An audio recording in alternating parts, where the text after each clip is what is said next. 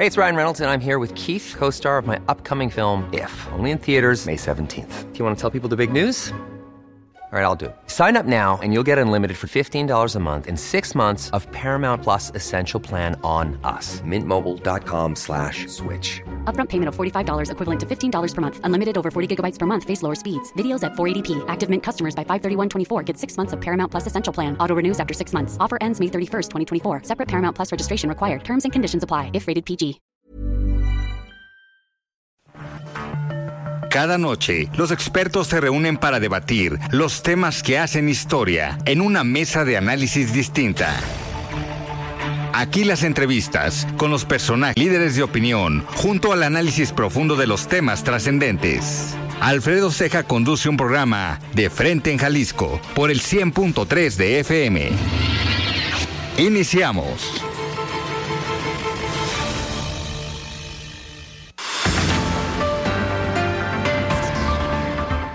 Hola, ¿qué tal? Muy buenas noches. Bienvenidos a una emisión más de De Frente en Jalisco, aquí en Heraldo Radio Jalisco. Son las 7 de la noche en punto, hoy lunes 18 de septiembre. Y quiero agradecer, como todos los días, en los controles técnicos a Antonio Luna, en la producción y redacción de este espacio a Ricardo Gómez y recordarles nuestro número de WhatsApp para que se comuniquen con nosotros, el 3330 1779 66. El día de hoy vamos a tener esta mesa de análisis de los lunes con Mario Ramos y con Mario Hueso. Mario Ramos es exconsejero del Instituto Electoral y de Participación Ciudadana del Estado de Jalisco y Mario Hueso es académico del ITESO y experto en comunicación política. Vamos a tener el día de hoy aquí en entrevista a Enrique Velázquez, él es diputado local del partido Hagamos y como cada lunes escucharemos el comentario de Rafael Santana Villegas, director de la Escuela de Comunicación de la Universidad Panamericana Campus Guadalajara, y también escucharemos el comentario de Olga Navarro, ella es comisionada presidenta del Instituto de Transparencia, Información Pública y Protección de Datos Personales del Estado de Jalisco. Les recordamos que nos pueden escuchar en nuestra página de internet heraldodemexico.com.mx, ahí buscar el apartado radio y encontrarán la emisora de Heraldo Radio Guadalajara. También nos pueden escuchar a través de iHeartRadio en el 100.3 de FM. Y les recordamos nuestras redes sociales para que se comuniquen por esta vía. En Twitter me encuentran como arroba Alfredo y en Facebook me encuentran como Alfredo Ceja. Y también ya pueden escuchar cualquiera de las entrevistas y todas las mesas de análisis en todas las plataformas en el podcast de De Frente en Jalisco. El análisis de Frente en Jalisco.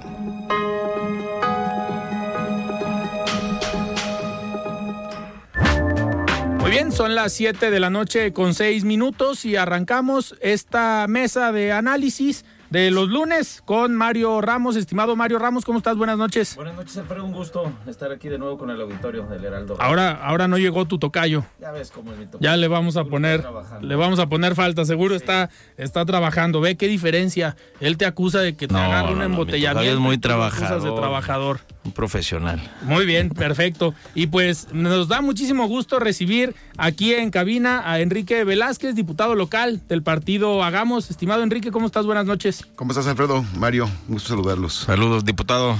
Enrique, pues a ver, muchos temas de los cuales eh, platicar el día de hoy contigo. Precisamente empezamos el resumen con esta información de este posicionamiento que hizo el partido Hagamos en las instalaciones del CIAPA, pues sobre esta polémica que no es nueva, lleva meses, eh, me atrevo a decir que hasta años, eh, pues la calidad del agua en la zona metropolitana de Guadalajara, uno, no es nada más la falta de servicio en algunas colonias, pero ahora es el tema de cómo está llegando el agua en las colonias, que al final pues, es un derecho humano y pues se pone en riesgo la salud de los habitantes de Guadalajara. ¿Cómo, pues, ¿cómo ven el tema, Enrique? Bueno, nosotros hemos sido muy claros en el tema del agua, ¿no? Desde hace. Esto tiene por lo menos desde 2020. O sea, un tema que se ha venido complicando, eh, no únicamente en el tema de abasto, sino de la calidad del agua. O sea, el, el agua huele mal, es turbia, ¿no? Está sucia, eh, a veces llega, a veces no. Hay colonias que se quedan prácticamente sin agua durante semanas hasta Sí. meses. Debes de recordar que en 2021 este, hubo colonias que quedaron hasta tres meses sin agua y eso la verdad es que ha sido una total irresponsabilidad y el problema fundamental es que nadie da la cara, o sea, nadie sale y dice cuál es el, el- el problema que tienen para poder in- intentar solucionarlo, ¿no? Y lo dije yo, eh, no, no en una, sino en varias veces que nosotros hemos buscado la comparecencia del director del CIAPA y, de- y del, del CEA para saber cuál es la problemática que tiene Jalisco y en dónde estamos parados con respecto a un problema que es mundial, pero si bien es cierto, pues no se están haciendo, queremos saber si se están haciendo las obras necesarias y los esfuerzos adecuados para que pueda llegar eh, agua y de mejor calidad. Sin embargo, eso no ha ocurrido. O sea, simplemente es- nos niegan la comparecencia, no va al Congreso del Estado, nadie quiere informar de este tipo de temas, de un asunto tan importante y pues nosotros no tenemos más que la obligación de señalarlo y de acompañar a la gente que llega todos los días con nosotros y nos dice, mira, asómate, eh, eh, abren la llave y, Claro. y ve la calidad de agua que tenemos y bueno, pues eh, nosotros lo que hemos querido es, es buscar la alternativa para solucionarlo porque no nos interesa que, le- que el agua salga así, o sea, nadie está contento con eso, Claro. pero sí señalarlo como una responsabilidad del Estado, particularmente de este or- organismo de la zona metropolitana, porque el problema, pues como lo veo, eh, no únicamente no está mejorando, sino que empeora todos los días. Sí. Y por eso se decidió en el partido eh, hacer esta rueda de prensa allá afuera del CIAPA y de- llevarles muestras, porque a lo mejor ellos no se han dado cuenta del mal servicio que han dado. ¿no? Que serían los únicos, ¿no? En, que no se han dado cuenta. prácticamente serían los únicos sin darse cuenta porque pareciera que, que pasó de noche, ¿no? Que el tema es eh, como que no nos importa, no los vemos, no los oímos, este, eh, y eso lo que hace, Alfredo, es que no, no es únicamente el asunto del color o, de, o, de- o del olor, Sí. sino las enfermedades que esto puede causar en la piel. La gran cantidad de, de daño que puede generar cuando si la gente bebe ese tipo de agua, ¿no? Y, y sobre todo, eh, pues la gente lava su ropa con ella y luego se la pone, ¿no? Claro. Entonces, eh, y si trae metales pesados, y si trae contaminantes, si trae una serie de cosas, pues eso eh, enferma a la, a la ciudadanía. Sí. Y, y los resultados, o sea, si no hacemos algo de inmediato, los malos resultados y las consecuencias las vamos a ver este, en los próximos meses. Y, y ese es el problema, que no sabemos qué trae el agua. La vemos de un color, pero no sabemos qué trae. eh, Hace algunos meses nosotros tuvimos tomamos algunas muestras del, del río Santiago y de ahí de la parte del Salto y de la cuenca que tiene, la ribera que tiene que ver con Poncitlán y con la zona de Ocotlán, eh, con todo lo que viene el, el- el río y luego que esa agua es la que llega a, a- al- a la zona metropolitana de Guadalajara, la que, a- la que abastece de agua. Y bueno, pues sabemos que el problema no es únicamente el asunto final, sino creo que de verdad hay quien pensó que no haciendo nada se resolvía el problema. claro. Y se hablan de muchísimos millones de, de pesos invertidos, un año, un año sí y otro también, pero tú te das una vuelta este, a, los, a los ríos y te das cuenta del mal olor, de la, la gran cantidad de moscos, de la contaminación, de la falta de tratamiento, de todo esto que, que, que se ha dado y que, ¿te acuerdas cuando con, con el tema este de la, de la ampliación de la, del- de la presa del ahogado, o de, o de la, planta, del, de ahog- del tratamiento. ahogado? Que se concesionó a una empresa japonesa que les dijimos cuál iba a ser y que Sí. esto le va a vender el agua a los, a los particulares y que va a ser un negocio pues que van a invertir 1.200 millones pero van a recuperar 6, 7 mil millones de pesos. Eh, pues lo que, lo que demuestra es que lo que ha interesado más son los grandes negocios eh, con empresas eh, transnacionales o no, este, pero, con- pero privatizando el tema del agua, este, como para tratar, pareciera que es una estrategia como para agotar y decir el CIAPA ya no funciona, necesitamos contratar empresas para que Ok. ve- concesionen el asunto del agua. O sea, pareciera que para allá va, porque es demasiada la ineficiencia que se muestra en, en la calidad del agua y el servicio que, que nosotros ojalá queremos pensar que no es así, pero pareciera que eso es lo que está eh, planteando. Enrique, y pareciera que, a ver, no es un tema de descuentos. O sea, porque también se ha aprobado en el Congreso que primero fueron 50 colonias, luego ya hubo otra propuesta para que fuera generalizado y que no solamente fueran 50 colonias las beneficiadas, que si no, no por la falta de líquido, sino que si te llegaba en malas condiciones, te iban a hacer un descuento, pero al final eso no limpia el agua. No, pero además lo hicieron que- porque había, había estado mal el procedimiento, particularmente en Guadalajara, ¿no? Eh, y en algunos otros municipios. Entonces, no se aprobó en tiempo y forma. Pues, acuérdate que se acaba de aprobar hace cinco semanas este, el asunto de, la, de las nuevas tarifas, pero acompañadas de descuentos para las zonas donde no hubo agua, pero eso tiene una discrecionalidad impresionante, ¿no? Entonces nosotros comentamos que ya, ya estuvo, o sea, este tema se tiene que discutir, este tema debe de resolverse, este tema debe de atenderlo el, gobierno del Estado, particularmente el CIAPA y los responsables, pero el Congreso debe de discutir el tema.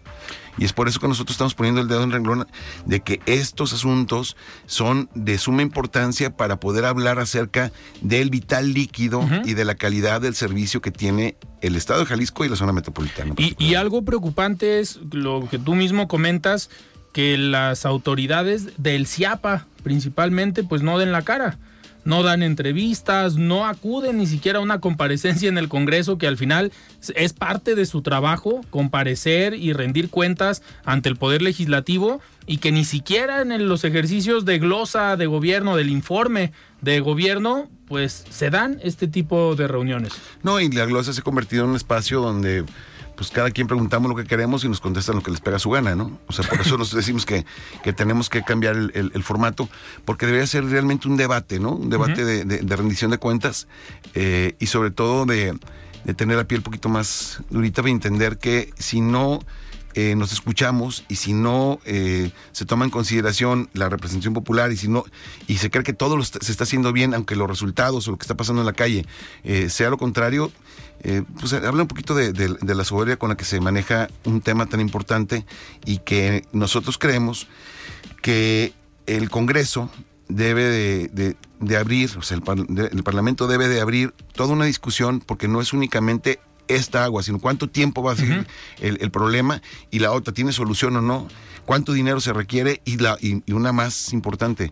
¿Cómo le van a hacer? ¿Qué está pasando en Jalisco con el agua? ¿Para cuántos años tenemos eh, agua? O sea, ¿qué va a pasar con el Zapotillo? ¿Qué, qué está pasando con, las otras eh, presas? ¿Realmente sí saben cómo manejarlas? Porque yo creo que todo esto tiene que ver incluso con errores, ¿no? En el manejo. Y vamos a tener esperemos que no digo, pero el temporal de lluvias de este año, a pesar de que ha habido lluvias muy fuertes, no ha sido constante. No. ha sido tan bueno el temporal de lluvias de este año y ya quiero que nos veamos el próximo año eh, con los problemas de desabasto que posiblemente, posiblemente vaya a haber. Sí, por eso nosotros creemos que, que es un, gran parlamento abierto con los expertos para hablar del problema del tema del agua en Jalisco, este como para que no nos pase lo que le pasó a Nuevo León. Claro. Y lo que ha pasado en muchas partes del mundo. Claro, hace la semana pasada, si no me equivoco, o hace dos semanas, David Gómez Álvarez, en su participación aquí en De Frente en Jalisco, hablaba precisamente sobre estos esquemas de rendición de cuentas y él comparaba los eh, informes y estas comparecencias que hoy comentas igual que pues se, se, pregunta lo que quiere y se responde lo que quieren. Y David hacía la comparativa con las glosas ciudadanas o este ejercicio que se hizo durante la administración de Aristóteles, donde a él le tocó organizar trayendo expertos internacionales en algunos temas y que era un diálogo pregunta-respuesta, pero por parte de los expertos no locales, sino de otras partes del país y de otras partes del mundo, directa con los funcionarios. O sea, y que eran unos ejercicios realmente con un debate eh, de altura y este ejercicio de glosa ciudadana. A la par también estaban estos eh, diálogos o comparecencias con los diputados, pero pues es parte de lo que hace falta hoy en día. Sí, yo creo que nos falta mucho ver, por ejemplo, los debates que se dan en, en España, ¿no? O sea, en un, en un sistema eh, semiparlamentario, porque tiene un rey, pues este, en, un, esquema así, eh, de cómo te preguntas, te contestas, entendiendo que no es personal, ¿no? Y que lo que estamos hablando, tratando es de, resolver un problema. O sea, no vamos a hablar de la persona o, vamos a personalizar el asunto. Y, eso no lo han entendido quienes, eh, a quienes invitamos a comparecer, ¿no? Eh, sino que vamos a hablar del problema en sí y si está capacitado o no para tomar decisiones y para resolverlo. O sea, eh, yo creo que esa es la parte fundamental del servicio público. O sea, las personas encargadas de tal o cual cargo deben de tener la preparación suficiente para poder tomar decisiones y para poder atender los errores y los problemas que el mismo tiempo te va, que te va enfrentando, no son las mismas circunstancias en el tema del agua que lo que tenemos ahorita que lo que se tuvo hace 20 años. Claro. Entonces, Pero sí pudimos haber previsto cuando hay un tema, que puede haber un tema de escasez. Digo, Gleason lo ha dicho durante Sí. muchísimo tiempo y otros más lo han hablado de manera eh, ininterrumpida acerca de hacia dónde nos va a llevar que se siga manejando del mismo modo el asunto de la administración del agua y no la procuración del agua, ¿no? Claro. O no el asunto de, de cómo vamos a gestionar el agua Sí. que es muy diferente.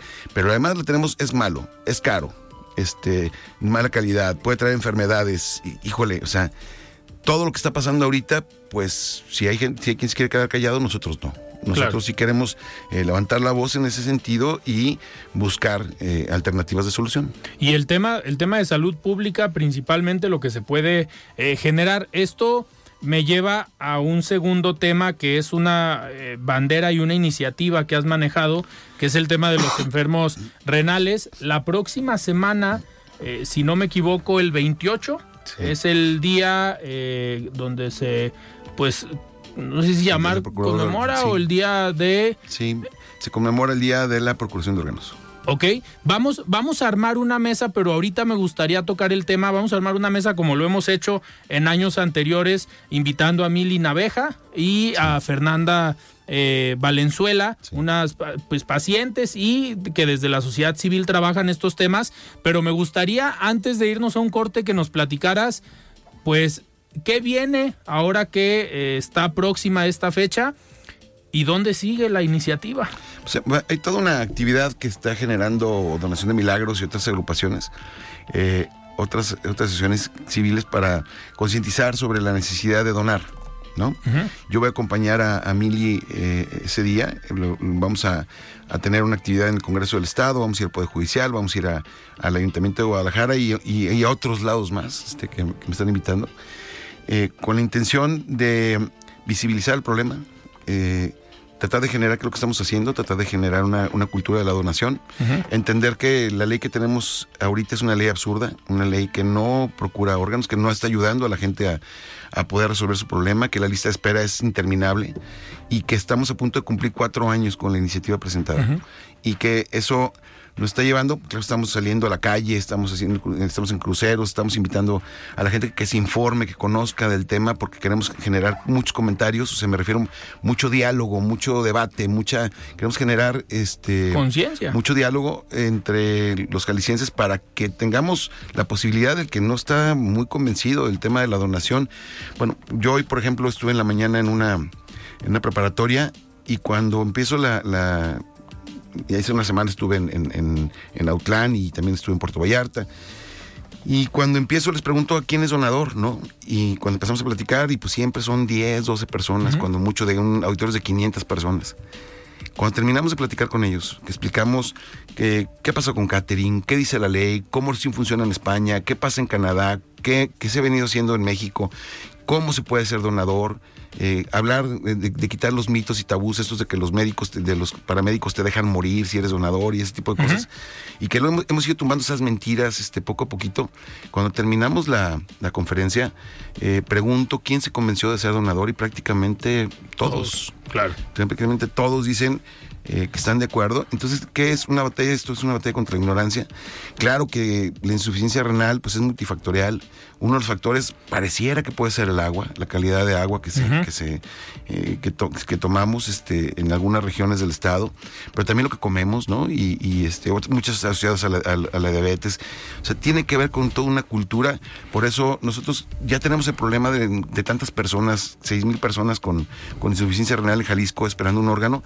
Pues lo que tenemos que hacer es adelantarnos y, y tratar de buscar Prevenir. que las personas prevengan y que se den cuenta si tienen un problema para poder atenderlo. Un riñón que, que trae un funcionamiento de 35%, 30%, si lo detectas a tiempo, hay medicamento que te puede ayudar a recuperar su función, este, de la función del riñón. Pero eso se hace únicamente, pues, como si tuviéramos una cultura de los, de analizarnos, ¿no? De, de tener, de hacernos análisis, de, de un diagnóstico de cómo estamos. Y eso nos puede llevar a prevenir todo lo que tiene que ver con la diálisis, con la hemodiálisis, con, sobre todo con la donación que se está haciendo de vivo a vivo, la mayoría de vivos relacionados entre parientes, y que en vez de tener una persona enferma en casa, llegas a tener dos, porque dan la vida por sus parientes, le prácticamente dan la vida. Entonces, todo esto eh, eh, ahí vamos pues en, en, el tema, está en segunda lectura, está a punto de votarse. Sin embargo, pues hemos visto con tristeza que hay quienes ya habían dicho que sí iban a, adelante con, con, la iniciativa y pues desafortunadamente se frenó. Y, pero yo, yo, de todas maneras en la siguiente sesión, y lo acordé esto con la presidenta de la mesa directiva, le voy a volver a solicitar que lo ponga a votación y que cada quien vote en conciencia. Claro. ¿no? Que cada quien vote a favor o en contra y pues, si van a obedecer en otros lados, porque no, porque hay quienes no saben, no se han dado cuenta de la trascendencia que tiene una iniciativa como esta, pues que lo voten en contra y hay que cada quien rinda cuentas, ¿no? Esperemos que sea en la sesión de la próxima semana y armar esta mesa que te comento. Si no me equivoco, el día es el 28. El 26, o el 26. El 26. El 26. Vamos a armarla precisamente, si podemos, ese mismo, ese mismo día para que nos acompañen y analizar y ver cómo va la situación y si ya votaron, pues tratar de eh, saber o por lo menos eh, ver qué grupos parlamentarios votaron a favor y qué grupos votaron en contra. Antes de irnos a un corte, vamos a escuchar el comentario de Olga Navarro, y es comisionada presidenta del Instituto de Transparencia, Información Pública y Protección de Datos Personales. Estimada Olga, ¿cómo estás? Buenas noches. Hola Alfredo, muy buenas tardes, muchas gracias. Como cada lunes, es un gusto saludarte y por supuesto también a todos los radioescuchas que siguen esta transmisión de De Frente en Jalisco. Hoy comparto contigo que en días pasados reflexionábamos en un panel organizado por el Instituto Electoral y de Participación Ciudadana del Estado de Jalisco, el IEPC, en torno a la pertinencia de regular las campañas electorales en redes sociales digitales. Y me parece que resulta interesante rescatar algunas de las ideas que destacamos en ese diálogo constructivo, máxime por el periodo electoral que se avecina. Cuando hablamos del real beneficio que podría traer esta regulación, consideré que se podía reducir a tres palabras, Alfredo. Rendición de cuentas, ya que las campañas en redes sociales sin duda pueden generar mayor confianza cara al electorado precisamente si son transparentes y si permiten que las y los candidatos den a conocer a la ciudadanía quiénes son y sobre todo qué han hecho por mejorar la calidad de vida de las personas que pretenden, por ejemplo, gobernar. O si es que buscan legislar, de qué manera lo podrían hacer siempre viendo por el bien de las personas. Las redes sociales pueden ser también un espacio propicio para la publicación de información focalizada respecto a las campañas electorales y de llegar a existir una regulación al contenido difundido por estas redes, se debe cuidar y garantizar el ejercicio pleno de las libertades del ciudadano respecto a informar y ser informado pero siempre considerando el respeto de los derechos de terceros, principalmente el respeto de los datos personales y la vida privada de las y los candidatos.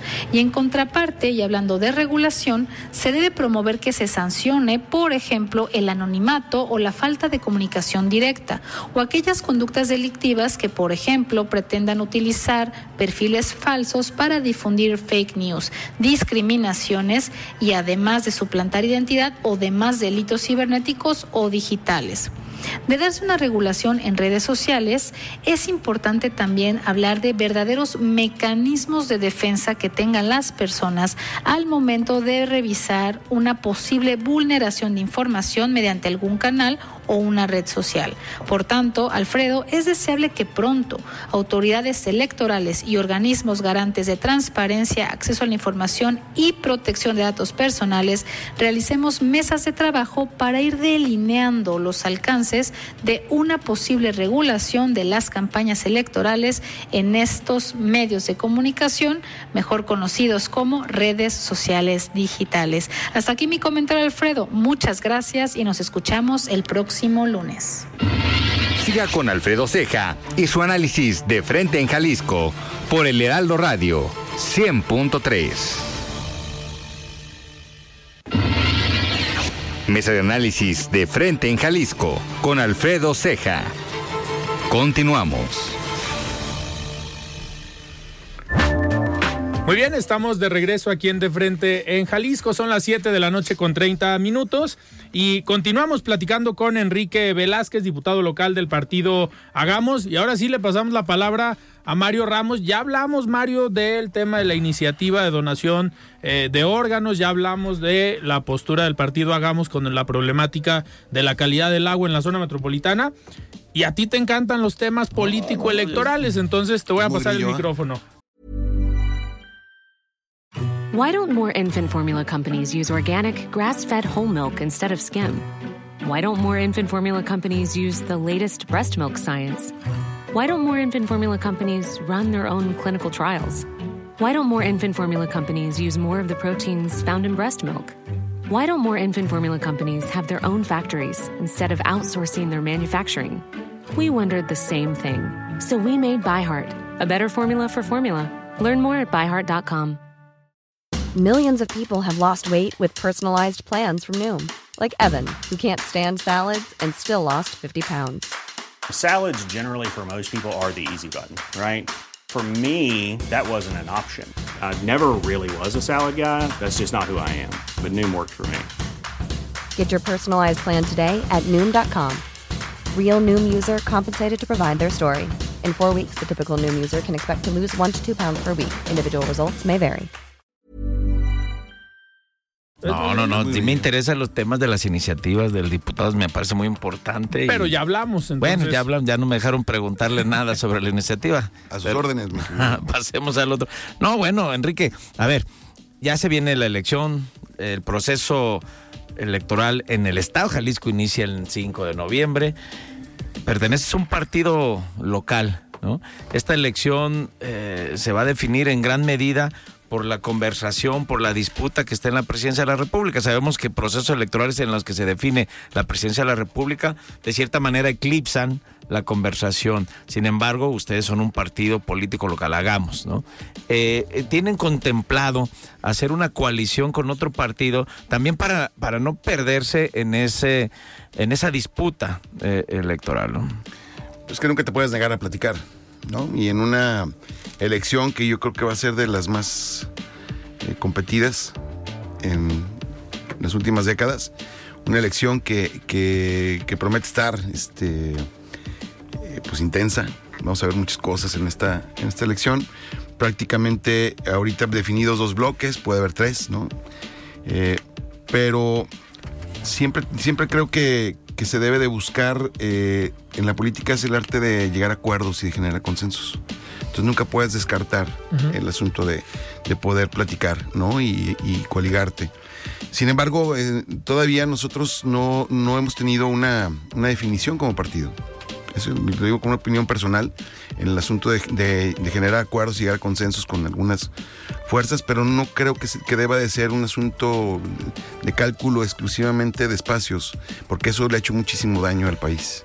Yo creo que deberíamos de hacer una, el, pensar en una coalición, una alianza en Jalisco con, eh, por parte de, nos- de- Hagamos, tiene que ver con un modelo de gobierno, tiene que ver con un plan, un plan de gobierno de hacia dónde vamos y, incluso hasta con, con propuestas bien definidas de, qué buscarías, de qué se buscaría en caso de, de llegar a, a un acuerdo. Y eso eh, yo creo que apenas se va a empezar a dar, apenas se va a empezar a- a generar eh, los acercamientos y también yo no descarto que el partido pueda, pueda jugar solo.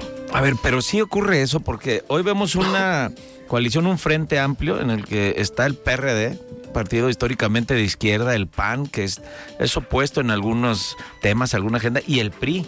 O sea, los rivales de siempre y de décadas se unen. Entiendo que a lo mejor hagamos sí buscará poner en la mesa una, la, en la discusión un proyecto legislativo o de gobierno. Pero eso se da.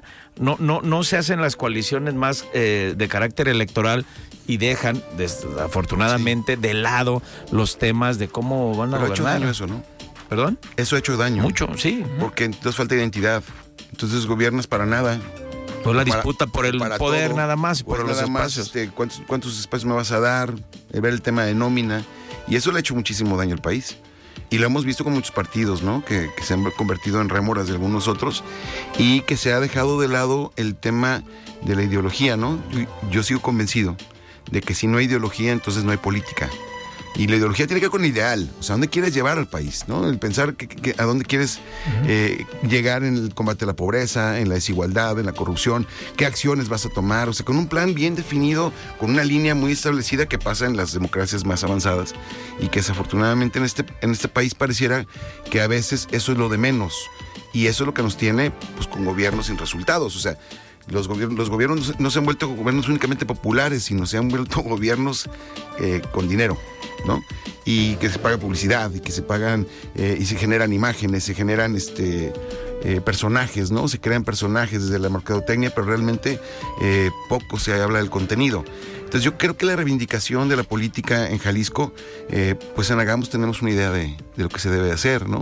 O sea, nosotros nacimos precisamente eh, como partido político, como una idea de un partido regional que eh, atendiera las, las causas de la zona, de la región, que viera la- las ideas y, y sobre todo el, el- el- el tema de que Jalisco no tiene las mismas necesidades que tiene Oaxaca o que tiene Nuevo León o que tiene Chihuahua, sino eh, los partidos regionales le han dado vida ¿no? a, a los estados, los partidos locales, y eso lo vemos mucho en España, o lo hemos visto en Brasil, o lo hemos visto en, en otras, en, en mismo, eh, en Países Bajos, eh, esos partidos que le da- van dando esa identidad a las regiones y que creo que eh, tienen un, come- deberían de tener un cometido y que es precisamente hacer que la política no sea únicamente un asunto de charlotada, ¿no? Un asunto de, show, sino que sea la política esa ciencia que lleve a que podamos proponer alternativas de solución a, dif- a diferentes problemas. Pe- Bajo lo que acaba de decir Alfredo, o lo que acaba de decir Enrique, entonces eh, estaríamos de acuerdo en que Dante Delgado está haciendo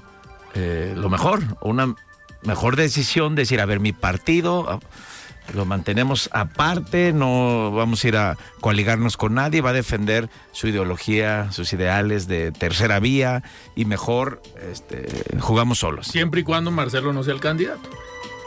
Porque si invitan a Marcelo, pues, quedarían Es los que no está ideales mal. de Morena. Es que no está mal si Dante lo planteara así. Pero, por ejemplo, lo que, lo que no checa es cuando en el Estado de México no presentan candidato o bajan al Ujú. candidato a, a gobernador, pero sí salen una semana antes a decir que ni un voto al PRI. Sin participar. O sea, su única participación fue para dinamitar un- a quien estaba eh, contendiendo contra Morena. O sea, Sí. esa es la parte que, que- que digo. ¿Y puedes ir solo? Sí, claro que puedes ir solo. ¿Puedes con un tema de identidad? Sí. Hay, hay que ganar espacios en los congresos, hay que van a ganar algunas alcaldías. No es nunca, en política nunca es todo nada, como lo puede pensar eh, algunos.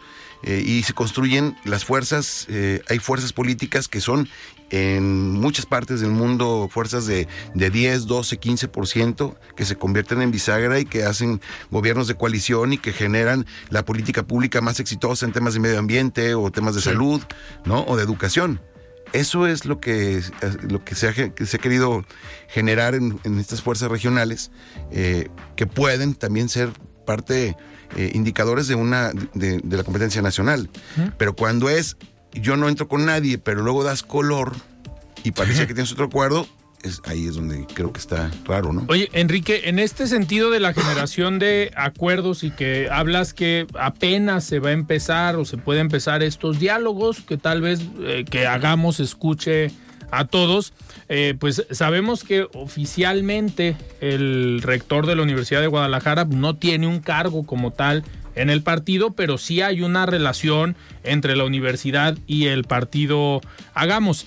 Hace unas semanas se dio esta reunión entre Pedro Kumamoto, el regidor de Zapopan del Partido Futuro, líder, pues líder moral prácticamente del Partido eh, Futuro y el rector de la Universidad de Guadalajara. ¿Ves tú esta reunión o esta imagen que circuló eh, como el arranque al menos de alguna plática? No sabemos si de un acuerdo, una alianza, todavía no podemos hablar de ello, pero sí ves eh, que se pueden poner de acuerdo y que tal vez fue el inicio de alguna eh, estrategia política. Yo lo que creo es que el rector trae nervioso a medio mundo. ¿no? Porque pinta bien las encuestas, porque ha hecho una gran labor como, como rector, prácticamente el tema de la pandemia, la gente le reconoce eh, la forma como, como se influyó e incidió para el manejo de esta, en un tema tan complicado para los jaliscienses. Entonces el rector ha hecho un, una buena labor. Y cada que se toma una foto con alguien, y te puedo decir aquella con Mario Delgado y, y ahora este con Pedro Kumamoto, genera esto, ¿no? Una explosión, este, y todo el mundo preguntándose qué, claro. qué pasa. Y creo que pues, es interesante luego saber. Yo la verdad es que vi la foto y en el principio no me generó. pues, yo conozco a Pedro Kumamoto, igual que Mario lo conoce, tú mismo, o sea, y Sí. nos podemos reunir, se lo encuentras en la calle y, y es muy afable. Yo creo que eh, siempre hay que platicar con todos los actores políticos, claro que el, el rector de la universidad tiene eh, antecedentes como funcionario, como es candidato y ahora como rector, y pues claro que, que todo el mundo lo busca, ¿no? O él puede buscar a, a otros personajes y, y lo que sí me, sí me, me- me- me parece interesante es la reacc- las reacciones que esto, que esto genera Sí. este, de, de esa reunión. Habemos muchos universitarios que formamos parte de Agamos, pero no todas las personas que están en Agamos este, necesariamente tienen una relación con la universidad.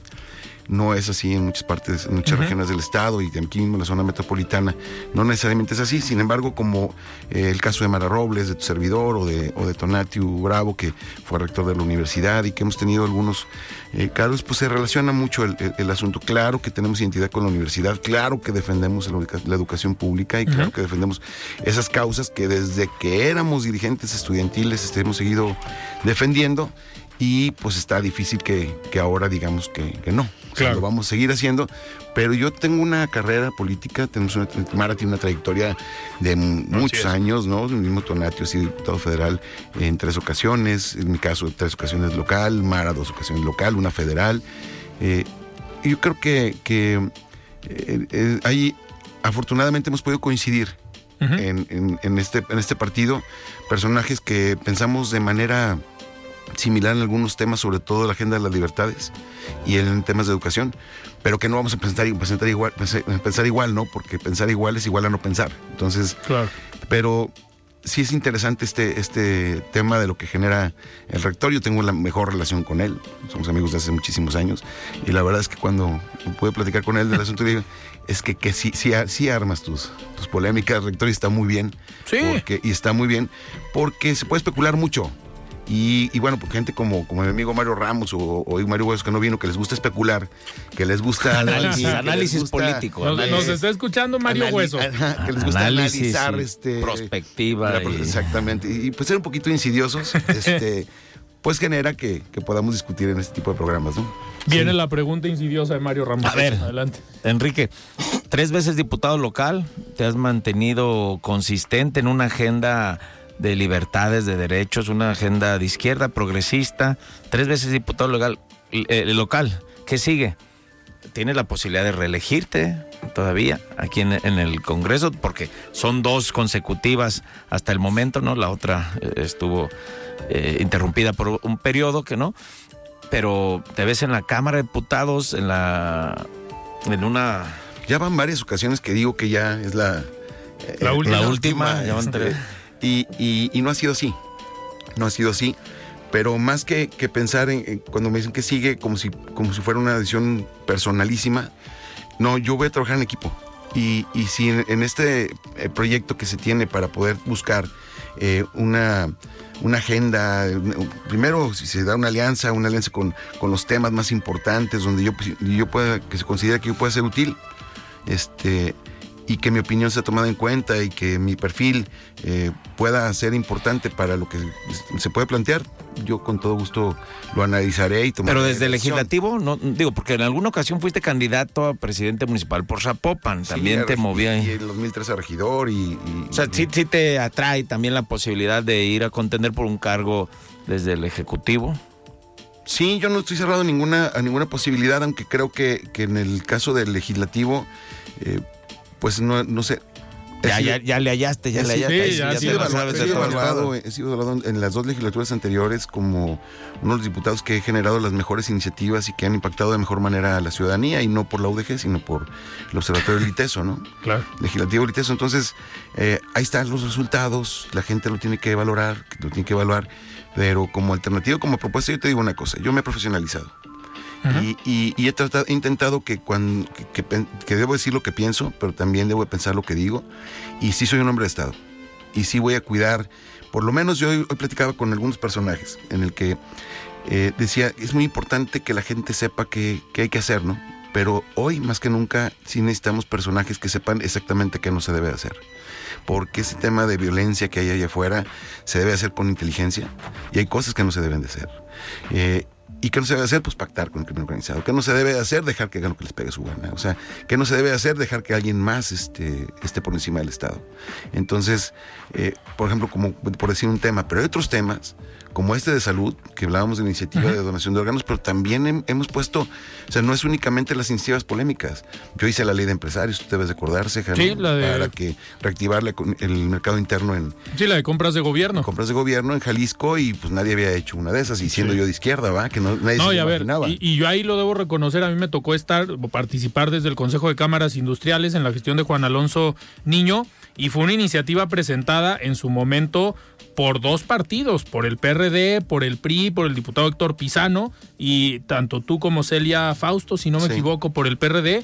Fue una iniciativa que costó trabajito la negociación al interior del Congreso, pero se logró. Y que no parecía como que pudiera haber una iniciativa así desde un partido de izquierda, ¿no? Porque Así era es. de entrada parecía no. como que favorecía No, a y la a ver, iniciativa privada. ve- veías en la rueda de prensa donde se presentó, tú te acordarás en el Congreso, estaba el coordinador del Consejo de Cámaras, el diputado del PRI, Héctor Pisano, y los diputados del PRD. Era una foto que normalmente no se el vería. presidente Caraintra. Así es, Sí. Osvaldo Barragán. Sí. Y, pero, a ver, a nosotros nos queda claro que, que los empresarios son los que generan empleos. ¿No? Y que, y que si tú generas un mercado interno, que el dinero se quede aquí de vueltas, pues eso genera mejores condiciones de vida para la gente. O sea, también hay que estudiar economía. O sea, eh, hay algunos, eh, pues, comunistas trasnochados, ¿no? Que piensan que es todo en contra de los empresarios cuando, pues, una tienda de abarrotes es un microempresario, ¿no? Este, Claro. Cuando hay, hay- eh, este, este estado tiene eh, mejo- en, en el sentido estricto de reparto de la riqueza, tiene mucho mejores condiciones que Nuevo León, por ejemplo. Entre personas que ganan ciertos salarios porque la gran mayoría de las empresas son pymes, Pequeñas y medianas Sí, empresas. más del 90%. Así es. Entonces, tiene esa característica y eso, pues claro que lo tienes que incentivar para que la gente pueda tener empleo bien remunerado y que Jalisco siga siendo vanguardia en, en muchas cosas. Hay un montón de cosas que hay que cambiar, sí. Hay que generar me- menos este eh, desigualdad, o sea, tratar de, que- de- evitar la, la- la desigualdad y que al trabajo igual, salario igual, que es un tema de que tiene siglos, este, hacerlo, pero estamos convencidos de eso. Enrique, a ver, ahorita que tocas algunos temas o problemáticas, a pesar de ser diputado local, siempre es agradable platicar contigo. Me gustaría A preguntar. pesar, dijo. No, a ver, me, me gustaría preguntarte Es diputado. tu, opinión sobre el contexto nacional. ¿Cómo ves al país? O sea, ¿cómo ves la forma en cómo está eh, gobernando y tomando las decisiones el presidente? Ahorita no te va a decir. No, porque espérame. Hay una posibilidad de No, alianza ¿por aquí o allá. Porque ahorita hablando de izquierdas y derechas, pues se supone que el presidente es un presidente de izquierda. Pero ¿cómo ves la forma en cómo está gobernando? ¿Gobierna realmente como un presidente de izquierda? Es que no todo bueno y no todo es malo, ¿no? O sea, en ningún gobierno vas a encontrar todo bien o todo mal. O sea, yo te puedo decir que, por ejemplo, en el transísmico se me, me parece un proyecto espectacular, ¿no? O sea, se va a generar eh, economías, sobre todo en la parte sur del país, Un proyecto que lleva parado 120 años. Así es, así es. Esa era idea de don Porfirio Díaz. Así es. Y, y luego el tema del, del Tren Maya. Me parece que también eso va a detonar de manera importante este, la economía en el sureste del país. Nos está saliendo Sí, bien caro, ah, pero Sí, más de lo es que, dije. Es que esos proyectos así salen, este, porque para que no tengan tanto, tanto bronca, lanzan el primer presupuesto y después pues te vas a encontrar un montón de cosas en el camino que, que van generando esos costos, pero va a ser un buen proyecto. Ha- Hay otros que no me gustan, por ejemplo, la militarización del país. Yo lo, lo- lo dije, lo he dicho y lo voy a decir toda mi vida. El sueño de la derecha, este gobierno lo hizo realidad, ¿no? Militarizar el país, entregarle todo el ejército. Eso no- a mí no me gusta. Eso no parece muy de izquierda, ¿verdad? Sí, es totalmente de izquierda. Digo, de- de- de- digo, es totalmente, no hay nada de izquierda. O sea, ¿cuál ha sido la propuesta de izquierda de este gobierno? Híjole, sería bueno que un día nos invitaras a un programa, Mario y a mí, para analizar Para cuál ha sido la, Sí. la En propuesta. todo de izquierda. caso, las políticas de Los estado de programas bienestar, sociales, tal programas No, no, sociales. eso, eso lo propone el Banco Mundial y el Fondo Monetario Internacional. Los Sí. programas sociales. No, no, no, programas. el- este gobierno ha sido muy conservador en la economía, ¿no? Hay muchos aspectos que Y, y, y sí, y yo, yo hay cosas que debo decir. Yo fui eh, fiel seguidor de, de Andrés Manuel en el 2006. Yo estuve en el voto por voto, y siempre toda la vida en el PRD. Y, la verdad es que cosas que le reconozco. Es un genio de la comunicación. Eso sí. Pero, este. Sí, sí, la, la falta de, de- de visión de Estado, por ejemplo, esos ataques a la Corte, así, Oye, no, no invitar No al. Poder Legislativo y al Querer acabar con el Judicial INE. Al grito de Sí. independencia. ese querer tipo acabar de- con el INE. O sea, pareciera que es, que es su fiesta, su país, su. y, y- y bueno, este. es una república es una- con una división de hay una división de poderes. no hay, un, no hay un solo poder.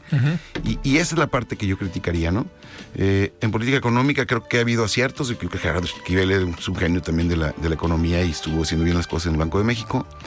Eh, en algunas cuestiones, sin embargo, pues este. No, no, o sea, no nos ha ido tan mal como los que pronosticaban esperaba, claro. este, que iba, que iba a terminar pasando, pero tampoco tan bien como lo cantan, ¿no? Este, Hay cosas que, que se deben de, de- de criticar fuerte y no por eso quiere decir que esté to- totalmente en contra. A nadie le gusta todo, en- digo, a mí me, se me, se me hace tan chistoso, ¿no? Como to- todo el mundo habla todo en contra o todo, o todo a favor. Sí, Eso no nomás habla que no hay la posibilidad de análisis en este país para caso por caso, cosa por cosa, poder decir esto está bien, esto está más o menos y esto está mal. Claro. Oigan, pues se nos fue el programa, pero antes de despedirnos vamos a escuchar el comentario de Rafael Santana Villegas, director de la Escuela de Comunicación de la Universidad Panamericana. Estimado Rafa, ¿cómo estás? Buenas noches. Buenas noches, Alfredo. Te saludo con enorme gusto, al igual que quienes nos escuchan esta noche. Espero que hayan tenido un excelente inicio de semana. Si bien la lucha contra diferentes tipos de discriminación se viene presentando desde hace algunas décadas, es una realidad que los avances tecnológicos en materia de comunicación han permitido que esa lucha tenga más visibilidad y genere mayores conversaciones. De igual manera, grupos que presionan por acabar con las actitudes discriminatorias cuentan ahora con mayores foros para hacerse escuchar. Sin duda que en más de una ocasión hemos escuchado hablar de la discriminación por motivos de raza, género o preferencias sexuales, pero una discriminación que no entraba demasiado en la conversación hasta hace poco es la discriminación por motivos de edad, conocida como edadismo, y precisamente de eso quiero hablarles esta noche, del edadismo, especialmente el que se presenta en la publicidad. El término edadismo fue acuñado en 1969 por el psiquiatra, médico y gerontólogo Robert Butler, con el cual se refería al mantenimiento de estereotipos o actitudes negativas hacia una persona únicamente por el hecho de ser mayor. Este tipo de discriminación abarca tres aspectos. Actitudes prejuiciosas hacia las personas mayores, la vejez y el envejecimiento, prácticas discriminatorias que se llevan a cabo y por último, políticas y prácticas institucionales que perpetúan los estereotipos. La Organización Mundial de la Salud reconoce que es un problema que sufren la gran mayoría de las sociedades y no especifica un grupo étnico o grupo social con determinadas condiciones, siendo la edad el factor único determinante. A nivel publicitario, basta hacer algunos análisis sencillos en la publicidad de distintos países para darnos cuenta de que la poca presencia de personas mayores en la publicidad es la constante, y si llegaran a aparecer, suelen ser representados de forma estereotipada o peyorativa, casi siempre como los clásicos abuelos con los nietos en ambientes por lo general familiares. Ante ello, algunas empresas empiezan a considerar la aparición de personas mayores en el sector de la belleza, la higiene, la moda y la limpieza, pero en roles diferentes y no estereotipados, sino de personas empoderadas que toman decisiones por su cuenta y no son dependientes de sus familiares. Es un hecho que este tipo de situaciones abre dos frentes, aquellas marcas cuya narrativa estará enfocada en generar conversaciones que contribuyan al cambio y le den a la tercera edad el justo lugar que se merece, y aquellas que se subirán a una moda entendiendo el potencial económico que todavía pueden representar las personas mayores, haciendo con ello lo que se conoce como social washing, es decir, tratar simplemente de quedar bien y hacerse ver como una marca responsable. Según previsiones de la ONU, se espera que para mediados del presente siglo en el mundo existirá el doble de personas mayores de 65 años respecto a los aproximadamente 761 millones que existen actualmente. Esta situación conlleva el análisis de varios factores socioeconómicos, pero más allá de ello, el tema de la dignidad de cada persona debe de estar presente también. y las estrategias de comunicación y publicidad de las empresas pueden apoyar en la visibilización de esta problemática, no por un tema meramente comercial, sino por justicia social, pues así como se ha luchado contra el racismo y el sexismo, se debe buscar acabar con el edadismo. Hasta aquí mi comentario de esta noche, Alfredo. Agradezco mucho tu atención y la de quienes nos escuchan y les recuerdo que soy Rafael Santana y me encuentran en la red social ex, antes Twitter, como arroba rsantana71 por si desean seguir la conversación. Buenas noches y excelente inicio de semana. Muy bien, muchísimas gracias Rafa por este comentario. Estimado Mario, nos despedimos. Muchísimas gracias, gracias, Alfredo, un gusto y un gusto también eh, con Enrique. Estimado Enrique, muchísimas gracias. Muchas gracias. A pesar de que Mario sea politólogo, mira, pudimos No, este, platicar Pudimos él. armar debate y analizar buenos temas. hace falta este estado. Oye, Gracias. Enrique, y nos vemos la próxima semana en esta mesa por el tema de donación de órganos. El día que me invites aquí soy. Perfecto. Pues nosotros nos despedimos, platicamos con Enrique Velázquez, diputado local del partido Hagamos en esta mesa de los martes con Mario Ramos. Yo soy Alfredo Ceja. Muy buenas noches. Alfredo Ceja los espera de lunes a viernes para que junto con los expertos y líderes de opinión analicen la noticia y a sus protagonistas. Esto fue De Frente en Jalisco, otra exclusiva de El Heraldo Radio. Even on a budget, quality is non-negotiable. That's why Quince is the place to score high-end essentials at 50 to 80% less than similar brands. Get your hands on buttery soft cashmere sweaters from just 60 bucks, Italian leather jackets, and so much more.